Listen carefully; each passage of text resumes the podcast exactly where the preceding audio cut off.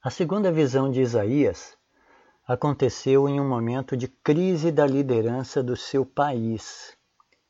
A igreja hoje também pode ter sucesso ou fracasso a partir dos seus líderes.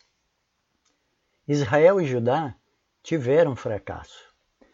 A liderança no tempo de Isaías era o rei, os príncipes, conselheiros, sacerdotes, profetas e os pais de cada casa paterna. Da mesma forma, hoje, a igreja possui muitos segmentos de liderança. Hoje temos os administradores da Associação Geral, das divisões, uniões, associações, há a liderança local na cidade, o pastor, os anciãos, que são subpastores, os líderes de ministério e a comissão local. Essas são as autoridades da igreja como um todo. As crises que vêm sobre a igreja, seja a igreja a nível de mundo ou a igreja local, é responsabilidade de toda essa rede de liderança. Hoje, uma crise não é responsabilidade apenas de um líder, mas de vários líderes. A consagração de uma pessoa não garante o sucesso de uma equipe de liderança eclesiástica. A consagração da igreja local, os membros, dependem da postura do pastor, dos anciãos, dos líderes de ministério. O espelho de uma congregação é a sua liderança. Se a liderança for comprometida, os membros serão também comprometidos. O texto base desse estudo é Isaías capítulo 6, verso 1. A segunda visão que Isaías teve. E diz assim o texto: No ano da morte do rei Uzias, eu vi o Senhor assentado sobre um alto e sublime trono, e as abas de suas vestes enchiam o templo. Judá não estava sem rei a Uzias morrer. Isaías viu que Deus estava no seu trono reinando. Da mesma forma, hoje, independente de quem esteja na presidência das nações, Deus reina sobre o seu trono. É isso que deve nos dar esperança. Daniel mais tarde escreveu: É ele quem remove reis e estabelece reis. Daniel capítulo 2, verso 21. E essa prerrogativa não ficou no passado. Deus ainda estabelece os governos deste mundo e retira os governadores deste mundo. Se as pessoas que ele permite subir aos governos são desonestas e corruptas, elas terão de acertar as contas com o próprio Deus no dia do juízo. Vamos estudar um pouco sobre o rei Uzias, que Isaías menciona em sua visão. Ele foi o décimo rei de Judá, que reinou de 781 a 740 a.C. Ele reinou depois de Amazias, que era o seu pai. O rei Uzias foi chamado também de Azarias. Subiu ao trono no ano de 785, depois da grande derrota que seu pai sofreu dos reis de Israel. Uzias reinou aos 16 anos de idade, enquanto seu pai vivia, reforçou a potência e a independência do reino de Judá, reorganizou o exército, restaurou as, as fortificações de Jerusalém, venceu os filisteus e árabes, destruiu os muros de Gate e de Jânia de Asdod também tomou Asdod, submeteu os Amonitas e outras nações. Uzias desenvolveu a agricultura, edificou torres no deserto, cavou poços de água. Uzias adorava a Jeová, mas deixou os lugares altos, onde o povo oferecia sacrifícios e ídolos. Os lugares altos eram o topo de alguns montes, colinas, onde o povo colocava altares e ali sacrificava a outros deuses. em Israel e em Judá, Deus já havia construído o templo em Jerusalém para que eles adorassem em um só lugar e oferecessem sacrifícios em um só lugar.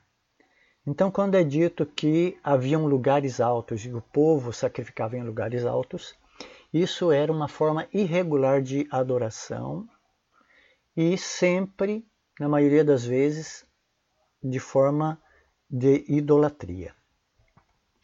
O sucesso acabou corrompendo a Uzias. Tentou desempenhar as funções sacerdotais e foi imediatamente atacado de lepra e nunca mais foi curado. Jotão, o seu filho, se tornou então o regente. Nessa época, teve um grande terremoto em Amós capítulo 1, verso 1 e Zacarias capítulo 14, verso 5, é narrado esse terremoto. O povo relacionou esse terremoto com o sacrilégio de Uzias em entrar no templo e assumir as funções sacerdotais. O reinado de Uzias durou 52 anos e morreu aproximadamente no ano 734 a.C. Os profetas Isaías, Oséias e Amós começaram seus ministérios antes da morte de Uzias. E é justamente na morte deste rei orgulhoso e prepotente que a visão do capítulo 6 de Isaías acontece. Porque Deus se revela ao povo no ano da morte desse rei. O profeta descreve Yahvé assim: Eu vi o Senhor assentado sobre um alto e sublime trono, e as abas de suas vestes enchiam o templo. Serafins estavam por cima dele. Isaías capítulo 6, versículo 1 e 2. Com a morte de Uzias, um dos reis que mais fez a nação dos judeus prosperar, Deus aparece como que afirmando ao povo que ele, Yahvé, era o rei deles. Ele, Yahvé, reinava. Era ele o Deus Criador que era o magnífico e tremendo Rei dos Reis. O povo precisava tirar os olhos do monarca irreverente e presunçoso e colocar os olhos em Deus. Osias havia inaugurado a era de prata da monarquia dos judeus. A era de ouro havia sido com Davi e Salomão. Mas depois que Roboão, o filho de Salomão, provocou a divisão do reino, Israel e Judá entraram em um declínio militar e um declínio financeiro. Todas as nações que Davi havia subjugado acabaram se libertando com o tempo ganharam poder e oprimiram Israel e Judá. Uzias retomou o crescimento da nação e a prosperidade do povo. Mas com a prosperidade veio a presunção e o orgulho. O livro Parábolas de Jesus, na página 77, parágrafo 1, afirma: O orgulho e a presunção de todos os pecados é o que menos inspira esperança e o mais irremediável. Nas transições de reis de Uzias a seu filho Jotão, muitas nações vizinhas se aproveitaram para atacar e invadir o território do Reino do Sul. Mas Deus aparece no seu trono para lembrar o povo de que ele, Yahvé, reinava, e não os reis humanos. Ele, Yahvé, era a solução, e não reis como Uzias. Os serafins que aparecem na visão indicam que Isaías viu a Yahvé em seu trono no céu. O profeta Ezequiel, em suas visões relatadas no seu livro, no capítulo 1, verso 26, já descreve a visão que ele, Ezequiel, teve de Deus ao lado de querubins, ou seja, a visão foi o trono de Deus no santuário da terra. Os serafins guardam o trono de Deus no céu. E os querubins, conforme Ezequiel viu, guardam o trono de Deus na terra. O texto diz que cada um dos serafins tinha seis asas, com duas cobria o rosto, com duas cobria os pés e com duas voava. Isaías capítulo 6, verso 2. No original hebraico, as asas cobrem o rosto e os pés de Iavé, velando a sua glória dos olhos do profeta são anjos cobridores que ocultam a glória do Deus Santíssimo dos olhos dos humanos. Moisés, quando pediu para ver a glória de Deus, em Êxodo 33, 18, Moisés foi escondido atrás de uma pedra para que não pudesse olhar diretamente a glória de Deus, porque Moisés não podia suportar a glória de Deus. Os serafins, assim, guardaram a glória de Deus dos olhos do profeta Isaías. Uzias morreu atacado de uma lepra, que foi um castigo divino. Ele, no auge do seu reinado, se orgulhou de tal forma que entrou no santuário e foi oferecer incenso na sala do templo. Essa era uma função do sacerdote, e os que estavam no templo nesse dia tentaram impedir o rei de fazer isso. Mas Osias não os ouviu. Entrou na sala santa e foi acometido de lepra. Imediatamente ele foi retirado do templo e viveu o restante da sua vida separado das pessoas como um leproso. Quando Deus aparece no templo, na visão que Isaías teve, e no seu trono, estava repreendendo o presunçoso rei, como que afirmando que só ele, Deus, como rei do universo, pode entrar em seu santo templo.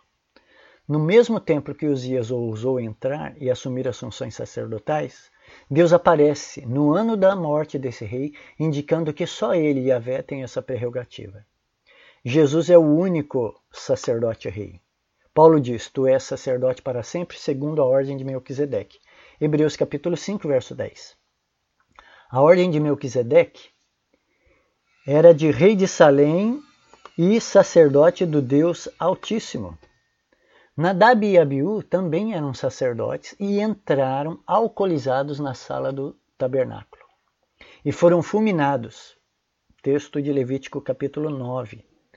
Uzias, de forma irreverente, entra na mesma sala santa e foi castigado da mesma forma. Assim que ele entrou, apareceu uma mancha branca em sua testa. Deus foi misericordioso com Uzias e lhe poupou a vida. Nadab e Abiú foram fulminados. Uzias viveu anos isoladamente e por fim morreu a terrível morte dos leprosos, que vão apodrecendo e perdendo as partes do seu corpo.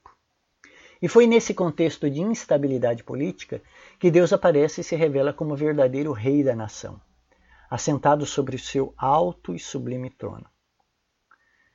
Vamos continuar estudando a visão do capítulo 6, agora os versos 3 e 4. O verso 3 diz: E clamavam os serafins uns para os outros, dizendo: Santo, Santo, Santo é o Senhor dos exércitos. Toda a terra está cheia da sua glória. Isaías capítulo 6, verso 3. Os anjos declaram a santidade de Deus. A repetição três vezes da palavra santo indica a revelação da Trindade. O Pai é santo, o Filho é santo e o Espírito é santo. A santidade de Deus é parte da sua natureza. Deus é espírito ou um ser espiritual, e o atributo da santidade indica a sua total distinção das demais criaturas. A santidade tem dois aspectos: a majestade e a santidade moral. A santidade majestática de Yahvé tem a ver com a sua distinção. Só ele é Criador. Só ele é Deus. Só ele tem poder. A santidade moral é a ausência de pecado. As criaturas viventes que João viu ao redor do trono também diziam: Santo, Santo, Santo é o Senhor Deus Todo-Poderoso. Apocalipse capítulo 4, verso 8. Deus quis imprimir na mente de Isaías o conceito da sua santidade, a fim de que o profeta mantivesse esse atributo do caráter divino constantemente diante do seu povo. Desse modo, o povo seria encorajado a abandonar os seus pecados e desejar a santidade. A santidade transcendente de Deus enfatizada na visão de Isaías, é um aspecto fundamental da relação entre Deus e os humanos. Deus é santo e exige santidade do seu povo. O Senhor concederia essa santidade ao povo se ele apenas se arrependesse, deixasse seus maus caminhos e se submetesse a ele em fé e obediência. A visão de Isaías hoje pertence a nós. Somos chamados a viver diante de um Deus santo e isso significa se separar das coisas deste mundo. O nosso estilo de vida deve ser sem pecado. sem os costumes dos ímpios, sem os hábitos que os corrompem. A santidade que Deus chama o seu povo a viver é aquela que Pedro propôs na sua primeira carta. Sede santos, como eu sou santo. 1 Pedro capítulo 1, verso 16. O que é a vida santa para o crente que está aqui na terra? É uma vida isenta da prática do pecado. Embora tenhamos uma natureza pecaminosa, não precisamos praticar o pecado. Essa é uma decisão de cada pessoa. A convivência com essa natureza pecaminosa não tira a santidade do crente, pois Deus já perdoou seus pecados, Deus já declarou a pessoa justa. Cabe agora a nós vivermos de forma santa, sem a prática do pecado. Haverá o desejo pelo pecado, haverá os pensamentos pecaminosos, mas com o poder do Espírito Santo podemos repelir os pensamentos e desejos e não colocar em prática. Isso é viver em santidade, ou não viver na prática do pecado. E é a lei de Deus que irá nos dizer o que é pecado. Que estilo de vida somos chamados a viver? Vamos estudar um pouco Isaías capítulo 6, verso 8. A comissão real que Isaías recebeu, o chamado de Isaías. A experiência do chamado que o profeta recebeu tem cinco etapas. Primeiro, Isaías reconhece sua pecaminosidade. Segundo, Isaías é purificado do seu pecado. Terceiro, o chamado de Deus. Quarto, o ouvir a Deus. E quinto, a aceitação do chamado. Vamos analisar essa experiência do profeta, porque se queremos participar na grande comissão evangélica que Jesus fez, devemos passar pela mesma experiência de Isaías. Primeiro, o profeta vê a glória de Deus em seu magnífico trono e diz: Ai de mim, estou perdido, porque sou homem de lábios impuros, habito no meio de um povo de lábios impuros, e os meus olhos viram o Rei, o Senhor dos Exércitos. Isaías capítulo 6, verso 5. Nenhum chamado acontece sem primeiro termos uma visão do próprio Deus. Se enxergamos só a nós mesmos ao trabalharmos na pregação do Evangelho, o resultado será orgulho e vaidade. Foi a situação de Uzias. Muitas pessoas só enxergam suas habilidades, capacidades e talentos. O resultado é um trabalho distorcido pela faceta humana de nós mesmos, onde o orgulho e a vaidade se tornam evidentes nesse suposto ministério. Em segundo lugar, o profeta reconhece a sua pequenez e pecaminosidade. Ele contemplou o santo e magnífico Deus, a glória do Deus eterno. O resultado é um sentimento de insignificância e o reconhecimento de sua própria impureza. O profeta disse: Sou homem de lábios impuros, habito no meio de um povo de lábios impuros, e os meus olhos viram o Senhor dos Exércitos. Isaías 6, verso 5. Na terceira etapa do chamado do profeta, um dos serafins voa até ele, trazendo na mão uma brasa viva que havia tirado do altar com uma pinça, e com a brasa tocou a boca do profeta e disse: Eis que esta brasa tocou seus lábios. Isaías capítulo 6, versos 6 e 7. Essa brasa era do altar de sacrifícios, o altar que ficava no pátio do templo. Deus havia iniciado o fogo que havia ali. Desse fogo divino eram acesos o candelabro, o incenso da sala santa. É desse fogo divino que sai a brasa para purificar os lábios do profeta. Com a brasa, tocou a boca do profeta e disse: Eis que esta brasa tocou seus lábios. Isaías 6, verso 7. O profeta, depois de reconhecer sua impureza, ao ver a glória de Deus, o anjo purifica o profeta com essa brasa. Essa brasa representa a obra do Espírito Santo, o fogo purificador de Deus. Ao reconhecermos a glória de Deus e a nossa impureza, é a nós enviado o Espírito Santo para consumir nossos pecados e nos fazer puros.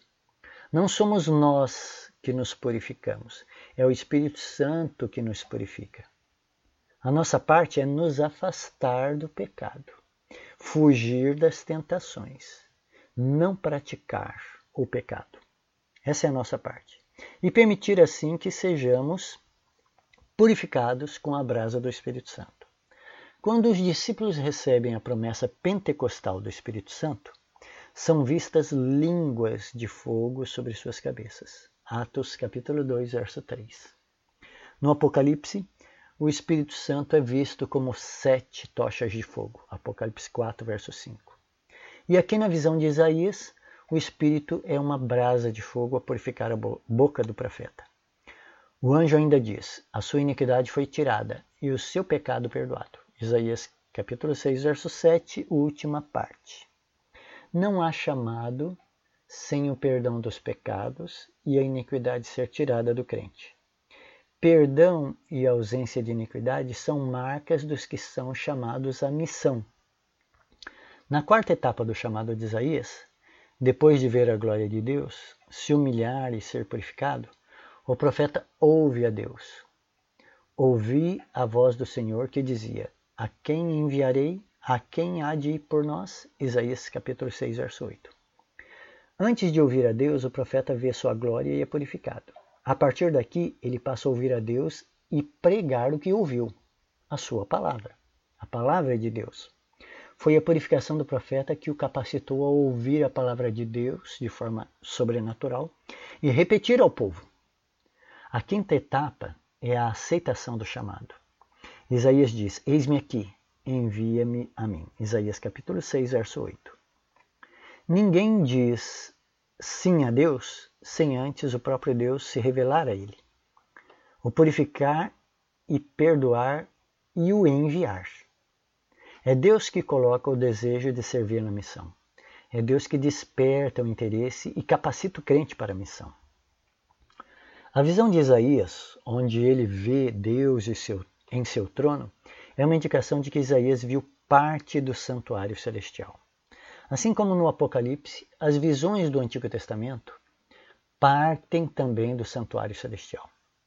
O lugar santíssimo, onde Deus tem o seu trono, e onde foi visto pelo profeta, é um local de redenção e reerguimento da raça humana. Todos os esforços dali do trono de Deus são para a recuperação dos humanos e a restauração da imagem de Deus em nós. O santuário celestial é um local de refúgio dos crentes, onde eles entram pela fé. Paulo diz: aproximemo-nos do trono da graça com confiança, a fim de recebermos misericórdia, encontrarmos graça para ajuda em momento oportuno. Hebreus capítulo 4, verso 16. Paulo ainda incentiva os crentes meus irmãos, tenham a ousadia para entrar no santuário pelo sangue de Jesus, pelo novo e vivo caminho que ele nos abriu. Hebreus capítulo 10, verso 19 e 20. Então, para nós hoje, grandes são as possibilidades, mesmo cumprindo a missão de Deus em nossos dias, dias tão difíceis. Vamos estudar os versos 9 a 13 de Isaías capítulo 6, que mostram o apelo de Deus ao povo. Depois de aceitar o chamado divino, Isaías recebe o conteúdo da sua mensagem. Vá e diga a este povo: ouçam, ouçam, mas sem entender. Vejam, vejam, mas sem perceber. Torne insensível o coração deste povo, endureça-lhes os ouvidos e feche os olhos deles, para que não vejam com os olhos, ouvir com os ouvidos e entender com o coração, e se convertam e sejam curados. Isaías capítulo 6, verso 9 e 10. A mensagem de Deus iria apenas cegar e tornar surdos os ouvidos daquele povo. A mensagem não converteria ou curaria o povo. O problema não era a mensagem, mas o coração do povo. Eles desprezavam a mensagem de Deus e não dariam ouvido a ela. Jesus usou esse texto para descrever a situação dos judeus na sua época também. A geração de Ezequiel e a geração do tempo de Jesus eram muito parecidas. Jesus disse: A vocês é dado conhecer os mistérios do reino dos céus, mas aos outros isso não é concedido. Pois ao que tem, mais será dado, e terá em abundância, mas ao que não tem, até o que tem lhe será tirado. Por isso falo com eles por meio de parábolas. Porque vendo, não veem, e ouvindo, não ouvem, nem entendem. Assim neles se cumpre a profecia de Isaías: Ouvindo vocês ouvirão, e de modo nenhum entenderão. Vendo vocês verão, e de modo nenhum perceberão, porque o coração deste povo está endurecido. Ouviram com os ouvidos tapados e fecharam os olhos, para não acontecer que vejam com os olhos, ouçam com os ouvidos, entendam com o coração e se convertam e sejam por mim curados. Bem-aventurados, porém, são os olhos de vocês, porque veem, e bem-aventurados são os ouvidos de vocês, porque ouvem. Mateus capítulo 13, verso 11 a 16. Qual era o ponto comum com a geração de Ezequiel e a geração de Jesus? Era um povo que não queria ouvir mais a palavra de Deus. Rejeitaram a revelação de Deus. E assim o coração endureceu. Os olhos não viam mais e os ouvidos não ouviam as coisas espirituais. Essa dureza de coração corresponde ao pecado contra o Espírito Santo que Jesus menciona em Mateus capítulo 12, verso 31. Ou seja, não se ouve e nem se dá atenção aos apelos do Consolador. Hoje nós precisamos cuidar para não nos tornarmos assim, endurecidos, cegos e surdos. Um dos sintomas de Laodiceia é não enxergar sua própria condição. E Jesus aconselha: Aconselho que você compre de mim colírio para ungir os olhos, a fim de que você possa ver. Apocalipse 3, verso 18. Podemos estar como aquelas duas gerações dentro da igreja, levando uma vida religiosa, mas cegos, surdos e endurecidos. Como é que eu sei né, se eu estou nessa situação ou não? É se eu permaneço na prática do pecado se eu não abandono o pecado, se eu não atendo aos apelos do Espírito Santo e permaneço na prática da vida pecaminosa. Esta é a forma de saber. Uma das marcas dessa condição é o apego ao pecado e a ausência de arrependimento. O indivíduo insiste em viver em sua vida de pecado. E mesmo que ouça os apelos de Deus, da igreja e dos mais próximos a ele, ele não atende, está surdo. Não consegue mais ouvir a voz do Espírito Santo, está endurecido. A prática de um pecado endurece o coração, cega e nos deixa surdos aos apelos do Espírito Santo. Permanecer na igreja, praticando ou vivendo um pecado secreto, permite o endurecimento do coração. Essa experiência é a mesma do que Faraó passou. Por nove vezes em Êxodo 8, a Bíblia declara que Deus endureceu ou iria endurecer o coração de Faraó. O governante egípcio viu os milagres, ouviu as mensagens, mas isso endureceu seu coração. É nesse sentido que Deus endureceria o coração de Faraó e do povo da época de Isaías. Deus fazia o milagre, mas isso causava resistência e não aceitação. A bondade e misericórdia de Deus endurece o coração do ímpio. Mas por nove declarações também de que Faraó endureceu o seu próprio coração, estão ali no livro de Êxodo, capítulo 9. Isso se refere à sua escolha, a escolha de Faraó em não aceitar as evidências. O endurecimento do coração descrito na Bíblia tem a ver com as decisões individuais da pessoa. Deus dá as evidências. Os sinais, milagres e a revelação endurecem o coração da pessoa. Mas Deus se revelou. Deus fez o milagre. Deus se revelou. Mas há pessoas que veem essas coisas, não entendem e endurecem o coração. Então, a dureza e o endurecimento do coração vêm da própria pessoa. De Deus vêm os sinais, os milagres e a revelação. Vamos concluir o estudo é, com algumas coisas aqui, algumas perguntas. O livro Patriarcas e Profetas afirma que Isaías não aceitou de início o encargo de pregar para a nação. Ele só aceitou no capítulo 6. Antes disso, foi revelado a eles né, as visões dos capítulos 1 a 5, mas ele parece declinar. O livro Patriarca e Profeta diz: considerando a própria incapacidade para enfrentar a situação e levando em conta a rebeldia e incredulidade do povo pelo qual ia trabalhar, sua tarefa pareceu-lhe impossível de ser realizada. Deveria ele, Isaías, em desespero, renunciar à sua missão, deixando Judá entregue à idolatria? Livro Patriarcas e Profetas, página 307, parágrafo 1. Depois que Deus se revelou a Isaías, ele aceitou o seu chamado. Da mesma forma, hoje precisamos entender que que somos chamados a pregar e testemunhar a uma geração corrupta, irreverente, imoral. Mas a visão de Isaías é mostrada a nós também, para que sejamos animados a aceitar o desafio neste tempo do fim. Deus conta com você, assim como esperava contar com Isaías. E a resposta de Isaías deve ser a nossa resposta: Envia-me a mim. Vamos responder a algumas perguntas. Primeira pergunta: se um cético ou ateu o desafiasse com a pergunta: Como você pode provar que seu Deus está no comando? O que você responderia? Céticos são pessoas sem fé. O descrente, incrédulo. O ateu é a pessoa que não acredita que Deus existe. O cético, ele não tem fé para isso. Ele não aceita né, o fato. Como provar que Deus está no comando para pessoas assim?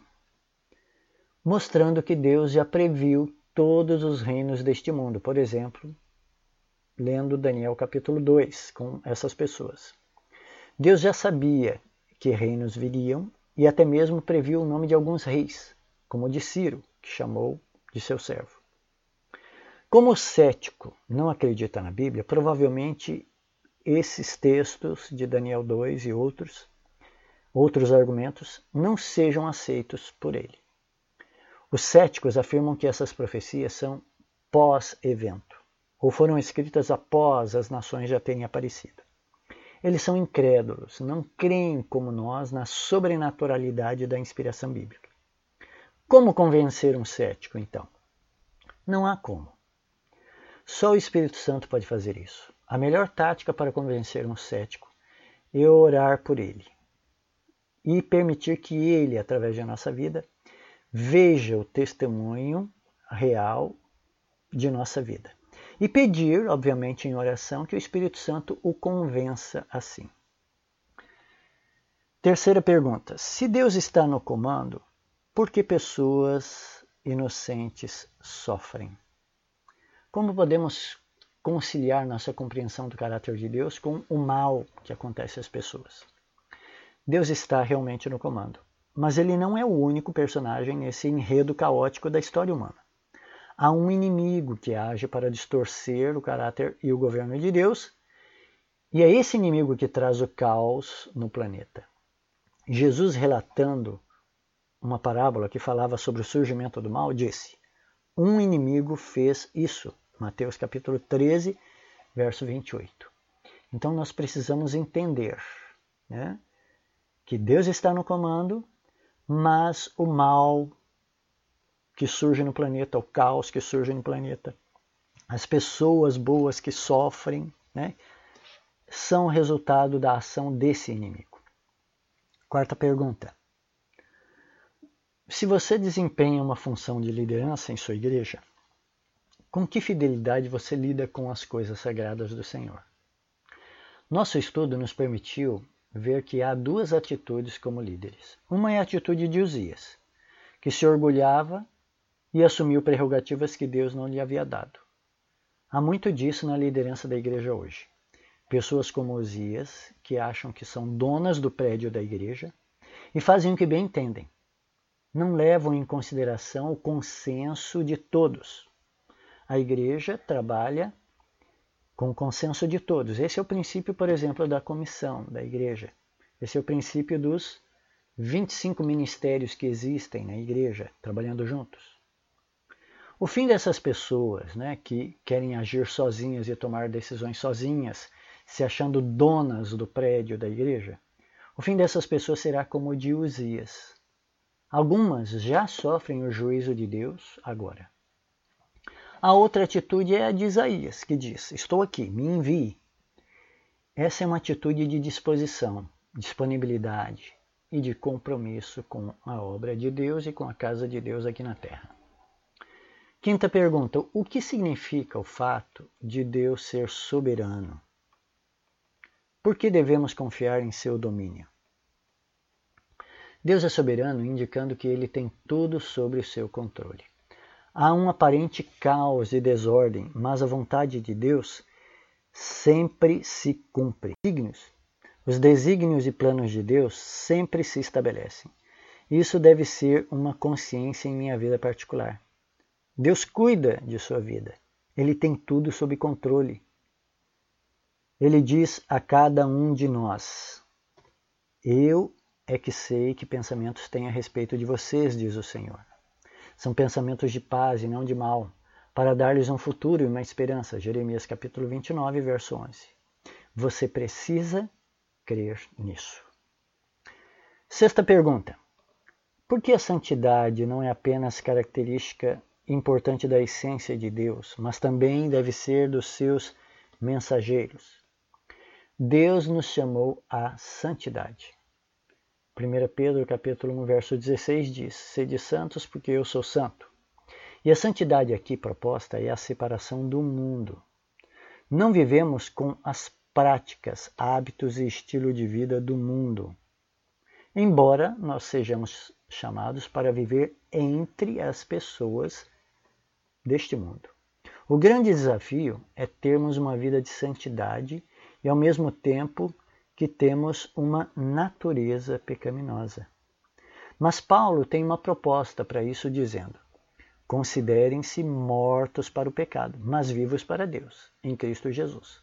Não permitam que o pecado reine em seu corpo mortal, fazendo com que vocês obedeçam às suas paixões. Também não ofereçam os membros do corpo ao pecado, Romanos capítulo 6, versos 11 a 13. Três passos é a proposta de Paulo aqui para nós vivermos né, o grande desafio de ter uma vida de santidade, ao mesmo tempo que ainda temos uma natureza pecaminosa. O primeiro passo diz considerar-se morto para o pecado. Veja, nós ainda temos a natureza pecaminosa ela não está morta. Paulo diz: considere-se morto para o pecado. Isso é muito parecido com aquela situação, não sei se você já passou por isso, de um relacionamento com uma pessoa. Às vezes, nós conhecemos pessoas que são muito tóxicas, são pessoas que fazem muito mal a nós e às vezes nós nos relacionamos com elas e quando percebemos, nós caímos fora do relacionamento. Alguns conseguem cair fora do relacionamento. Dessas pessoas tóxicas, que só fazem mal, só trazem problema, são pessoas sufocantes. E quando nós nos separamos desse tipo de pessoa, por mais que a gente aprendeu a amar essas pessoas, por mais que nós gostemos dessas pessoas, que elas oferecem algo para nós né, em relacionamento, quando nós nos conscientizamos da toxicidade desse relacionamento, nós nos afastamos. E, embora a gente ainda goste, embora a gente ainda se afeiçoe à pessoa, nós fingimos que essa pessoa morreu. Nós tentamos nos isolar dela. Embora essa pessoa ligue, nós não atendemos. Embora essa pessoa envie presentes, né? nós ignoramos. Embora nós vejamos a pessoa, nós nos consideramos mortos para ela. Nós nos desvinculamos emocionalmente. Essa é a proposta de Paulo em Romanos capítulo 6, verso 12. Considere-se morto para o pecado. Nós sentimos prazer ainda no pecado. Nós pensamos em alguns pecados. Nossos sentimentos ainda estão vinculados a eles. E aí nós devemos nos considerar mortos. Veja a expressão: considere-se morto para o pecado. Ele está bem vivo ainda dentro de você, através da natureza pecaminosa. Mas considere-se morto para o pecado. A segunda proposta de Paulo, em Romanos 6, é não permitir que o pecado reine em seu corpo mortal. Não permitir o pecado. Isso envolve a decisão humana. Né? Você decidir não ir a certos lugares. Você decidir não assistir certas coisas. Você decidir não acessar certas coisas no seu celular. Você decidir não ver certas coisas. Você decidir não se aproximar de certas pessoas. Então, o segundo ponto é não permitir o pecado. Essa é uma decisão sua. Né? E aqui entra o fugir. Aqui entra você correr do pecado. Então, você sabe que em determinado local né, você é propenso a pecar? Fuja desse local. Não passe perto. Né? Afaste-se. Não permitir o pecado. Terceiro, o terceiro passo proposto por Paulo em Romanos capítulo 6 é não oferecer seu corpo ao pecado. É você não olhar, é você não tocar, é você não colocar na boca, é você não se expor ao pecado.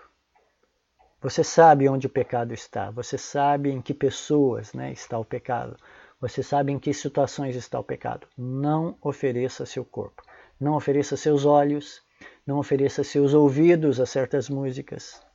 Não ofereça o seu paladar a certos alimentos, drogas ou qualquer outra coisa. Não ofereça seu corpo ao pecado. Bom, a nossa pergunta era por que a santidade não é apenas uma característica importante da essência de Deus, mas também dos seus mensageiros.